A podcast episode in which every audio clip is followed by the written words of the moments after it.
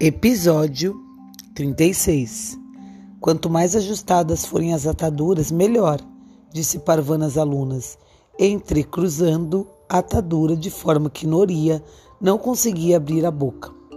Pela primeira vez na vida, sua irmã não conseguia pronunciar uma palavra. Foi um momento absolutamente sublime. O sino tocou anunciando o recreio da manhã. Olha o sino, disse Parvana. Quem quer suco?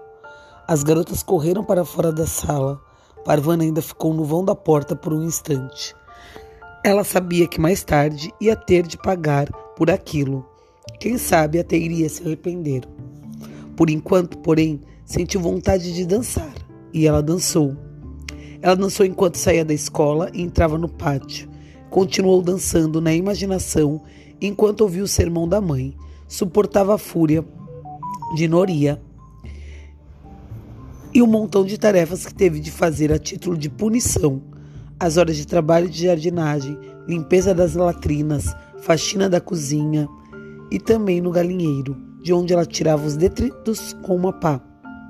Ela trabalhava, suava, esforçava-se, sentia dores e durante duas semanas inteiras não teve um momento para si mesma.